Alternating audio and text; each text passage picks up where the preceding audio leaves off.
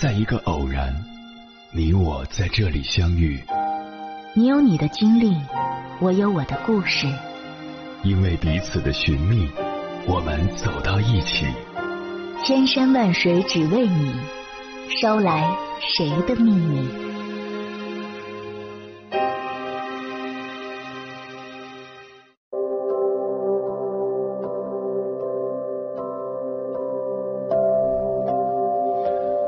欢迎回来，各位夜行者，这里是正在直播的中国交通广播心灵夜话栏目《千山万水只为你》，深夜不孤单，我是迎波，我要以黑夜为翅膀，带你在电波中自在飞翔。打开手机的静音模式，真的会让人更专心做事，少看手机吗？我不禁想起一件怪不好意思的往事。刚上大学的时候，我有个暗恋对象，我每天都盼着对方给我发消息，只要手机一响，我就扑上去看是不是对方发来的消息。这种心态搞得我很烦，因为很多手头的事情都会因此受到干扰。我干脆就把手机设置成没有声音也没有震动的模式，再把手机放进书包里。你猜怎么着？我更频繁的去看手机，生怕对方来了消息我没有及时看到。我的故事在生活中很普遍，有时候手机的静音模式并不会让人更专注，甚至还会让注意力更分散。几年前有一项研究调查了一百三十八名苹果手机用户的手机使用习惯，以了解静音与否对人工作的影响。这些人中，习惯只开震动模式的人是最多的，占比百分之四十二，其次是。给手机设置为响铃加震动模式的人占比百分之三十六，设置仅响铃模式的人只有百分之十三，而百分之九的人会选择静音模式，没有响铃也没有震动。他们的手机使用习惯也跟普通人差不多，平均每天在手机上花三个多小时，接收将近五十条信息，拿起手机五十六次。最常用的手机应用是社交媒体。分析结果很有趣，将手机设置为静音模式的用户最容易拿起手机。这些人检查手机的行为，比如查收手机通知、使用社交媒体频率是最高的。而那些没有开响铃的人，也比开了响铃的人更容易拿起手机。换句话说，想要专注做事，就不要把手机调成静音。另外，这个研究还发现，在静音模式下，错失恐惧水平高的用户用手机的时间以及在社交媒体上花的时间也都更多。错失恐惧也被称为错失焦虑，是一种担心自己错过他人而渴望对他人行为保持关注的复杂情绪体验。其实，这是因为人类有一种与他人保持情感连结的需要。错失恐惧就是这种需求的表现形式。比如，最近网上的大瓜我竟然没有吃到，马上要落伍了。朋友们下午在群里聊好玩的事情，我竟然晚上才看到。万一没看到物业发到住户群的停水通知，晚上回家拉完粑粑才发现，那就晚了。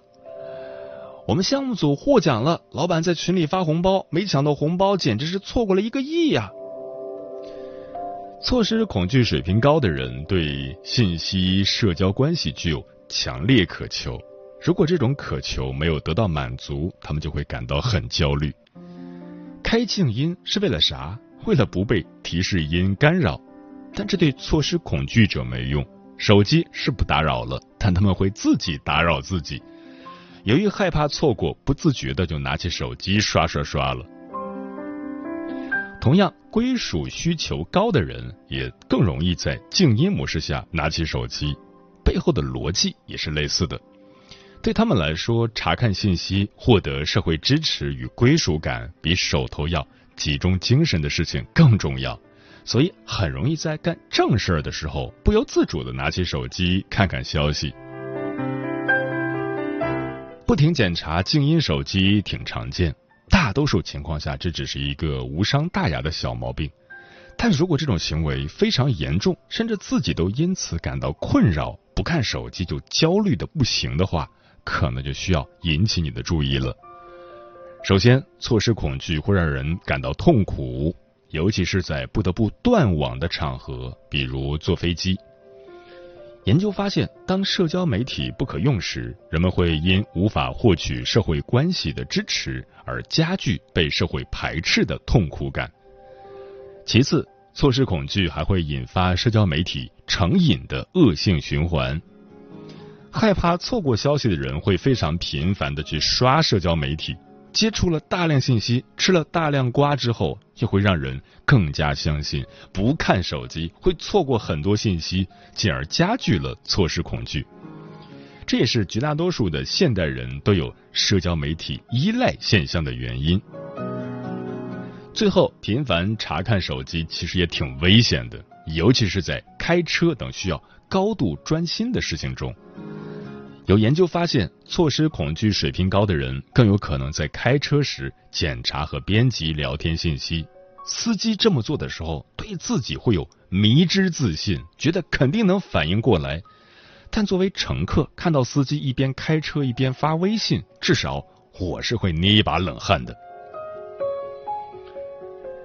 听到这里，你可能会觉得自己也有一点错失恐惧了。想试着跟手机和平共处，不要老是去摸它，可以专心做一些手头的事情。这里有几个值得尝试的方法：一、建立真正的联系。与其从源源不断的信息流中获取人与人之间的连接，不如在线下结交真正的朋友，一起去露营，调侃彼此烤的肉多么难吃。讲讲曾经的糗事儿，那都是更健康、更能自主把控的信息获得方式。二，从不美好的事情上转移走注意力，不要去关注生活中那些不开心的事情。谁的朋友圈老大放厥词，你就屏蔽谁；谁天天找你倒苦水，你就拉黑谁。网上都是糟心的新闻，你就看看搞笑图。三，记录生活中的快乐。发了精心编辑的朋友圈，就老去摸手机看看有没有人点赞。其实我们大可不必等着好友的点赞。对于快乐的事情，我们可以开一个私密朋友圈，自己记录下来，自己点赞，学会随时肯定和欣赏自己，自己满足自己。就像开头故事中的我一样，我心心念念的那个人，其实从来没有主动找过我。回想起来，那时候的我，完全可以。多关心关心自己，多跟自己聊聊天，照顾好自己的感受。别人生活里的故事，你多少会错失。想消息都不错过，万事都不缺席，是根本无法做到的妄念。最糟糕的不是错失了别人发来的信息，而是错失了与自己的联系。接下来，千山万水只为你，跟朋友们分享的文章名字叫。流量时代的集体心理病，你中招了吗？作者奥瑟尔陈。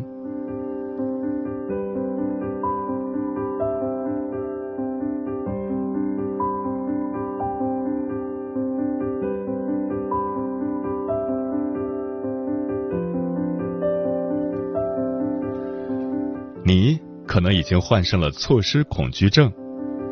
错失恐惧症并不是一个心理学教科书上的词汇，而是哈佛商学院的一位学者，也是华尔街的资深投资顾问发明的。英文说法是 FOMO（Fear of Missing Out） 的缩写。发明这个词的人叫帕特里克·麦金尼斯，起因是他自己就有这样的问题。而当他把自己的情况与人分享后，发现身边很多人都有这方面的问题，进而引发了他的思考。而 FOMO 这个说法也成为欧美社会的常用词。在他的同名专著《错失恐惧：我们为什么害怕错过》一书中，他详细论述了欧美文化在流量时代的影响下，错失恐惧是如何变成一种集体心理病的过程。而当我阅读这本书的时候，发现这种情况其实在中国也已经非常普遍，值得高度警惕。购物狂欢和育儿焦虑等常见现象背后，可能都有错失恐惧。六幺八的前几天，乘坐电梯的时候，我就听到两个妙龄女郎在分享，有看到什么优惠力度比较大、性价比比较高的东西。和他们一起的男孩劝其中一个人：“还是你想要买的时候再买，不要跟风，也不见得真便宜。另一位则回复：“这可不行，万一用到了，不就吃亏了吗？”这种害怕自己没买到便宜东西，希望尽可能把所有性价比高的东西统统拿下的心理，中国人近十年来再熟悉不过了。当然这几年愈演愈烈，过去还只是一年中的几天时间，现在可能已经成为一种常态。特别是直播带货时代，更是让人长时间盯在屏幕前不敢走开，生怕错过。游泳的时候。我遇上一群上年纪的老人，正在就近期热议的补习班问题展开热烈讨论。他们讨论的内容，别说还挺有深度的，也很有见地。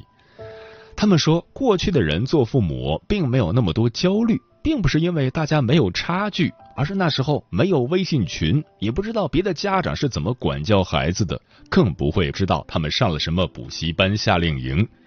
大家都是按照自己的方式在养育孩子。但是现在的八零后、九零后就比较惨，他们睁开眼就能看到这些家长微信群，里面很多家长都喜欢晒自己如何育儿的，都带孩子参加了什么活动，这会给其他人很大的压力。当然，也不仅仅是家长，他们自己的同学、同事、朋友也会晒，社会上的其他人也会开直播展示自己如何带娃，这都会给当事人很大的压力。其他人动了起来，你不动，岂不是吃亏了？别人都去参加，你不参加，岂不是错过了？最近我看到一个真实的故事，有个李妈妈，三十四岁，生下唯一的孩子，她的教育理念是拿钱砸也要砸出一个坑来。于是她在某机构共团了两千多课时，充值了四十万，家里欠债。无论是购物狂欢还是补习狂热，都是大家司空见惯的常见现象。然而，这些问题的背后反映的都是错失恐惧。可见，这一心理病已经蔓延很久，范围也很广。这两者只是其中典型的例子而已。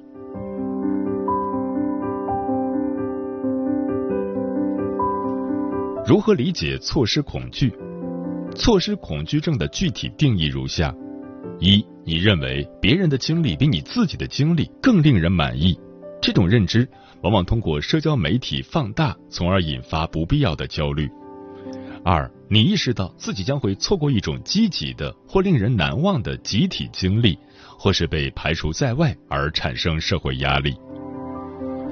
还要警惕错失恐惧症的一个变种——更好选择恐惧症。错失恐惧会让你想做所有的事。但更好选择恐惧，恰恰相反，会导致优柔寡断。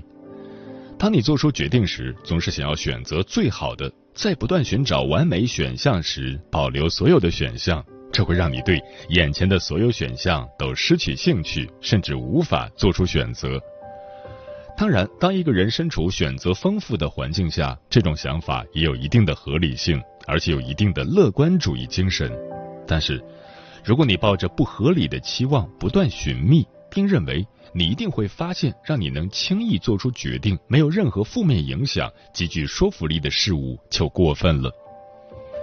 心理学家巴里施瓦茨在《选择的悖论》一书里提到，人拥有的选择越多，做出选择时压力就越大，难度就越高。事实上，如果一个人是完美主义者，那么即使已经做出更好的选择，最终还是会对自己的选择不满意。那么，导致错失恐惧的主要原因是什么？有两点：一、人类的本能。从神经生物学的角度，人类为了生存，害怕错过食物、水源、庇护所，这样生命会受到威胁。另外，人类之所以能生存，是因为在一个能应对恶劣环境的群体中，如果被逐出这个群体就很危险，因此需要加入一个群体，并被他们所接纳，才能在适者生存的竞争中取胜。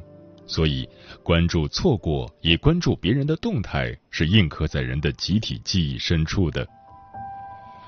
二，数字时代催化了这种错失感。在互联网和社交媒体出现前，报纸、广播电视以及饮水机旁的对话都会引发错失恐惧。当然，因为互联网的出现，数字时代的到来，这种情况尤为明显。而在互联网时代的早期，主要还是你自己主动选择你要看什么，甚至包括是否联网。然而现在，你还记得自己最后一次心无旁骛的做事是在什么时候吗？很可能是在买下第一部智能手机的前一天。现在，互联网已经掌管天下，并且控制了我们。这些信息和互联，让你很容易去和别人比较，这就导致了对照焦虑。在被高度包装的社交媒体世界，这种焦虑尤其有害。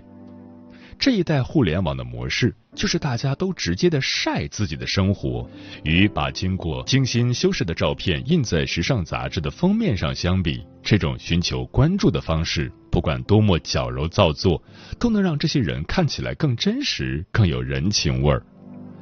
网络红人让我们相信他们非常真实。这样，他们就能更有效的推广产品、活动或促进其他商业风险投资。他们如果很会搞这套，就能激起你的错失恐惧，而你压根儿没意识到自己的生活被他们操纵了。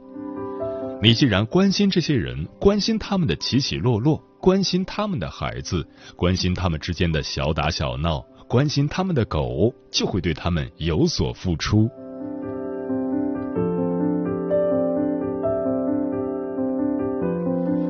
再来谈谈错失恐惧与年龄的关系。对现在的年轻人来说，所有的早年时光都是在网上度过的，生活的方方面面已经离不开网络。他们本能的塑造成数字时代的专家，目的是让别人喜欢自己。当一个人进入青春期，错失恐惧又会浮现。更小的时候，一个人缺乏权利，不能决定自己的睡觉、吃饭等。但是到了青春期，尽管也会受到一定约束，但是更加自由了。这种自由和独立伴随受到的诱惑，就很容易诱发错失恐惧。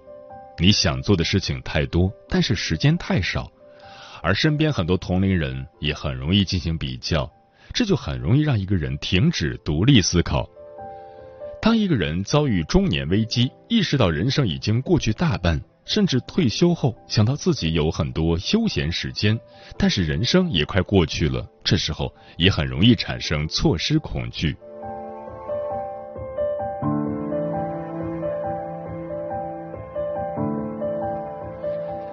如何应对错失恐惧？在这里提供四点建议。建议一：弄清楚自己真正想要的是什么。虽然这个问题从表面上看似乎很简单。但令人震惊的是，大多数人很少会停下来思考一下，他们真正想从生活中得到什么。你要将那些花费更多时间和精力的大问题和琐碎的小问题区分开，这需要你分清轻重缓急。当你把注意力放在无关紧要的事情上时，你就没有时间、精力或者耐心去处理更大的事情。因此，尽快摆脱琐碎的小事。少在小事上做文章是非常重要的。你真正需要做的判断是：什么是高风险决策，什么是低风险决策，什么是无风险决策。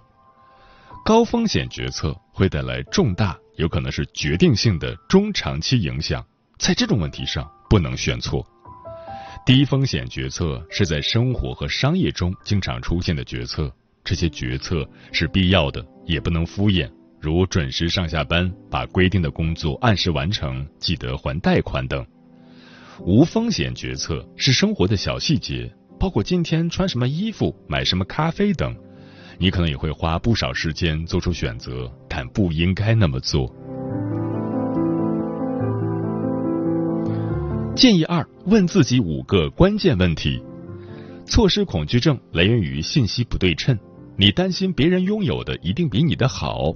这个时候，请你花点时间理清思路，把问题以最直接的方式表达出来。我是否应该辞职？我是否应该结婚？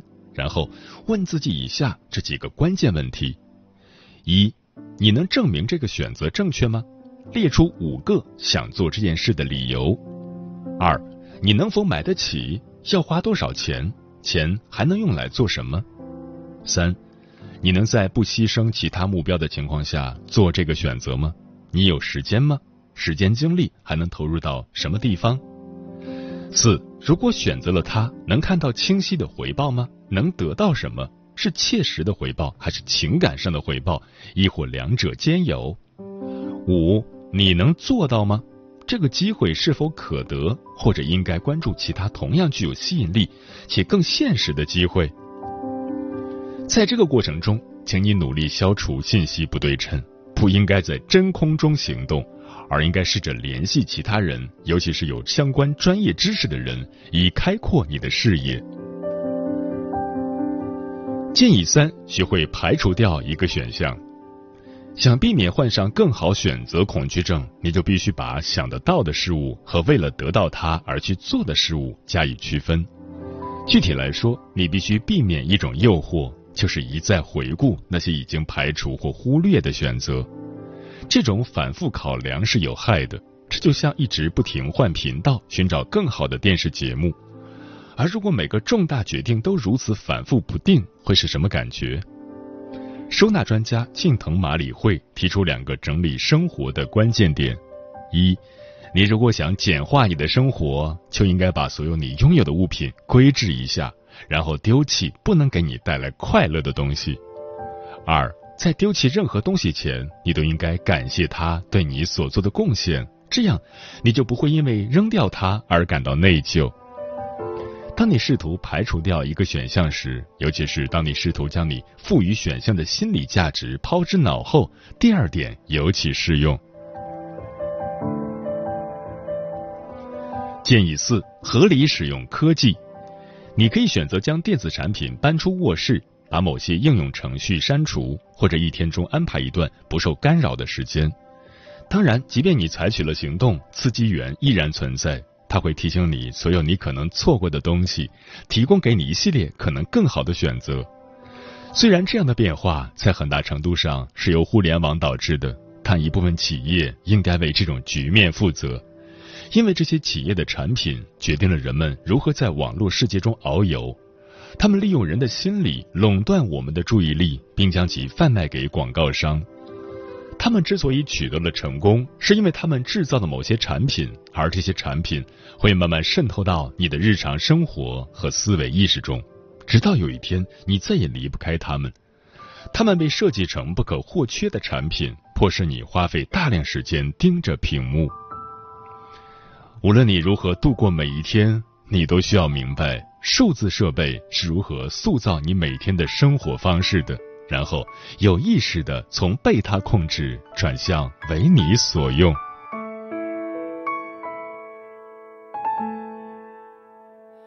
以为只看小说就能看到爱的颜色，这算是什么生活？我们留在自己的沙漠，开始魂不守舍，等待时间流过。如果你像天气，总对我不冷也不热，我不能选择沉默。爱情只是个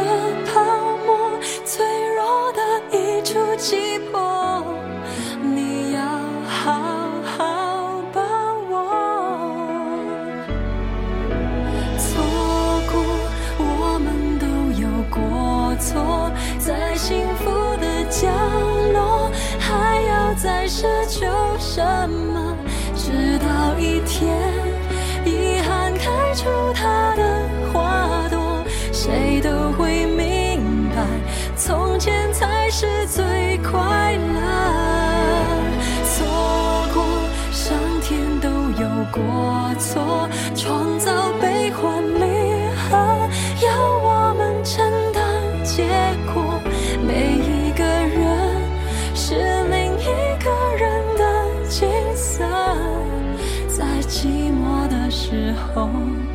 什么